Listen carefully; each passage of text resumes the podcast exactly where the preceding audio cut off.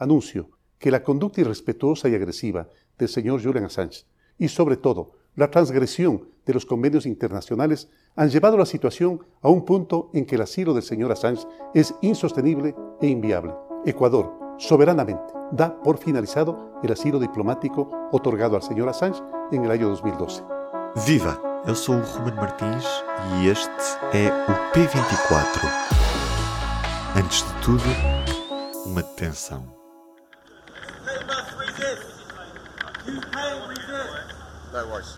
Julian Assange é um australiano que ficou conhecido por fundar a organização Wikileaks, que se dedica a divulgar informação confidencial. Alexandre Martins, sou jornalista da secção Mundo do Jornal Público. Na sua origem, o objetivo é, eh, segundo eles, divulgar informação que comprova abusos de poder por parte de vários governos no mundo inteiro. Imagino que descobre documentos que deviam ser confidenciais e quer colocá-los depressa numa plataforma visível em todo o mundo. Este é o novo mundo aberto pela Wikileaks. Esta organização ficou mais conhecida a partir de 2010, quando divulgou centenas de milhares de documentos relacionados com vários aspectos do governo americano, seja eh, comunicações de, entre embaixadas, um, informações confidenciais uh, sobre a guerra no Iraque e no Afeganistão, que depois de terem sido denunciadas várias organizações de defesa dos direitos humanos e, e políticas também, uh, disseram que podiam constituir crimes de guerra por parte dos Estados Unidos. The biggest leak of U.S. military secrets ever. Cables by the whistleblower website, website WikiLeaks hit the send button on some 400,000 sensitive documents about the Iraq war. Todo esse processo começou precisamente uh, no auge dessas divulgações de documentos principalmente dos Estados Unidos. Já tinha havido outras divulgações dois, três anos antes, porque a Wikileaks foi fundada em 2006, logo em 2007 houve uh, divulgações, mas as mais importantes foram em 2010, a partir de 2010. Logo em 2010, o Assange foi acusado uh, pela Suécia num caso de suspeita de agressão sexual. A Suécia pediu a extradição, o Assange na altura vivia no Reino Unido. A Suécia pediu a extradição, o Assange uh, contestou esse pedido de extradição. Os tribunais, na altura, uh, no Reino Unido, acabaram por dar razão ao pedido da Suécia, uhum. mas entre as duas decisões, entre o pedido de extradição da Suécia e a decisão dos tribunais uh, britânicos, o, o Julian Assange ficou em liberdade condicional, com a obrigação depois, se os tribunais decidissem em favor da Suécia, de se apresentar às autoridades, de se entregar ao tribunal. Ora, foi precisamente nesse período uh, que o Julian Assange, depois em 2012, acabou por procurar refúgio na Embaixada do Equador, quando já sabia que o Reino Unido ia extraditá-lo. E em relação a este processo da Suécia, não é de todo ligado às revelações que Julian Assange fez no Wikileaks? Não, diretamente não. Este caso é muito complicado porque há aqui duas vertentes. Uma, a discussão sobre se a Wikileaks pode ser considerada uma organização de média, um jornal, na, na prática. O Julian Assange apresenta-se como diretor do, do, do Wikileaks. Uh, toda um, a estratégia da Wikileaks é para se apresentar como um jornal e portanto, uh, tem de ser respeitado uh, na sua ação, não é apenas uma organização que faz divulgações, mas está protegido por outras leis por ser uma empresa de média. Isso é contestado. As a journalist and as a programmer and as someone who was involved in the embryonic internet and bringing the internet to people and bringing that great tool essa é uma parte da questão. Outra parte da questão é uh, o facto de ele estar uh, refugiado, ou esteve até esta semana refugiado numa embaixada em Londres durante quase sete anos.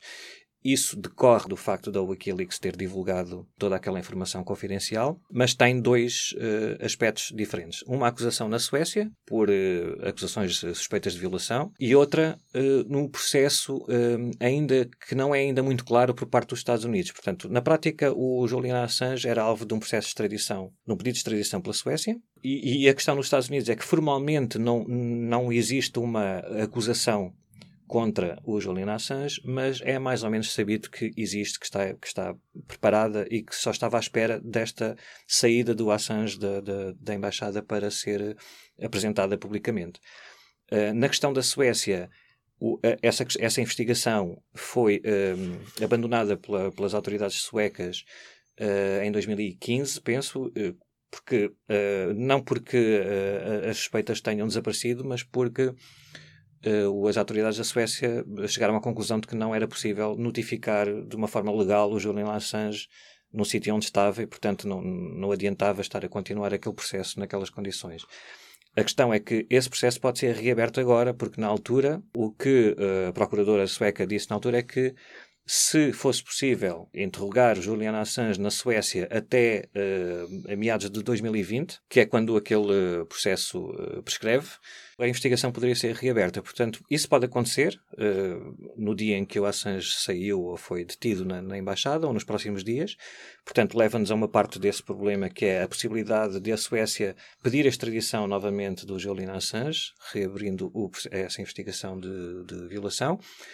Eh, por outro lado, também se soube, pouco depois da, da, da detenção do Julian Assange, que o Julian Assange foi detido uma segunda vez, isto é, ele foi detido pela polícia britânica que entrou na embaixada porque o Equador lhe retirou o asilo político, foi detido por violação daquela tal liberdade condicional em 2010, não é? Tecnicamente é isso, que é um crime menor, mas é um pretexto para, para o deter efetivamente. Por outro lado, assim que ele uh, estava já à guarda da polícia britânica, o Reino Unido recebeu um pedido de detenção em nome dos Estados Unidos no âmbito de um processo de extradição. Portanto, é possível que ele venha a ser extraditado para os Estados Unidos, embora um processo deva demorar alguns anos, um, dois, três anos por aí. Um, mas esse era o principal receio do Julian Assange e de facto há uma possibilidade de vir a concretizar-se. O, o Julian Assange negou sempre qualquer uh, participação nessas uh, acusações de violação, de agressão sexual na Suécia. Uh, disse sempre que as relações que teve foram consensuais e que não, não havia ali nada que. que mas, mas, é uma investigação e, portanto, ele, segundo as autoridades da Suécia, teria de ser ouvido e interrogado para se poder defender também, não é? Porquê é que ele perdeu o asilo político do Equador? A relação do, do Assange com o governo do Equador mudou substancialmente com a eleição do atual presidente, uh, Lenin Moreno. A relação com o presidente anterior era bastante melhor, tanto que culminou com a, o asilo concedido pelo Equador.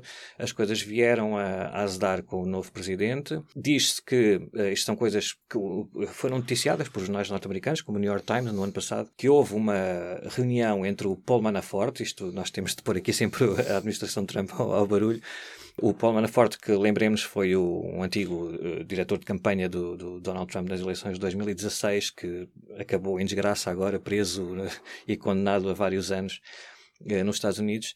o Paul Manafort, quando estava ainda ligado a, ao presidente Trump, um, ehm, segundo o New York Times, teve uma reunião com o presidente do Equador e a ideia era o Equador facilitar a, a detenção do, do, do Julian Assange e a extradição para os Estados Unidos, eh, e os Estados Unidos, em troca, poderiam fornecer mais ajuda económica ao Equador. Bom, isto nunca ficou eh, sequer provado que, que isto tenha sido a mando do presidente Trump. Uhum. Uh, lembremos que o Paul Manafort já estava com imensos problemas financeiros na altura e, portanto, o que se diz também nessa peça do New York Times é que teria sido por iniciativa, ou há uma hipótese de ter sido por iniciativa do Paul Manafort. No entanto, um, podemos ver que uh, havia muitas outras uh, negociações uh, por debaixo do pano para que o Equador pudesse facilitar a detenção do, do Julian Assange. Inclusive falou-se de documentos revelados pelo Wikileaks que não agradaram ao Equador. Sim, basicamente o Wikileaks revelou que há uma investigação no Congresso do Equador contra o presidente Moreno por suspeitas de corrupção depois, no meio, há umas histórias de divulgação de fotografias uh, privadas de, de, na casa do, do, presidente Moreno e o que o presidente veio dizer é que houve uma quebra de confiança. O senhor Assange violou reiteradamente disposiciones expresas de las convenciones sobre asilo diplomático de La Habana e de Caracas. Assange foi detido pela polícia britânica. O que é que vai acontecer a seguir? Temos de esperar para ver. Portanto, há este pedido de extradição dos Estados Unidos. Não sabemos se, há, se haverá também por parte da Suécia. O que sabemos até agora é que o advogado de uma das queixosas contra o Assange exige a reabertura do processo. Portanto, isso pode demorar horas, dias, semanas. Não, não sabemos se sequer se vai acontecer, mas é uma possibilidade ele ser uh, alvo de um processo de extradição da Suécia e dos Estados Unidos. Como é que o Reino Unido vai reagir a isso? Poderia ser condenado a 30, 40, 50 anos de cadeia e isso, com o Assange, tem 47 anos e alguns problemas de saúde, não é uma pena de morte, mas poderia ficar lá perto, não é?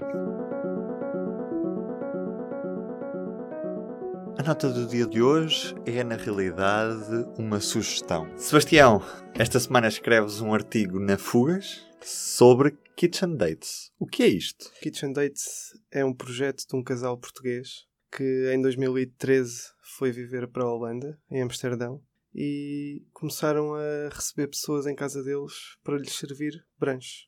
A particularidade deste projeto é que tudo é produzido de raiz pela Maria e pelo Rui, que é quem estão por trás do Kitchen Dates, e é tudo de origem vegana, portanto não há nada de origem animal ou processada. Conta-me como é que funciona. As pessoas inscrevem-se para ir comer à casa dessas duas pessoas. Exatamente, portanto, primeiro eles começaram a divulgar as datas, porque isto não, não acontece todas as semanas. Uh, eles abrem a casa deles, primeiro faziam isso em Amsterdão, uh, e quando decidiram voltar para Lisboa, uh, implementaram o mesmo conceito cá. eles têm uma casa pequena, com...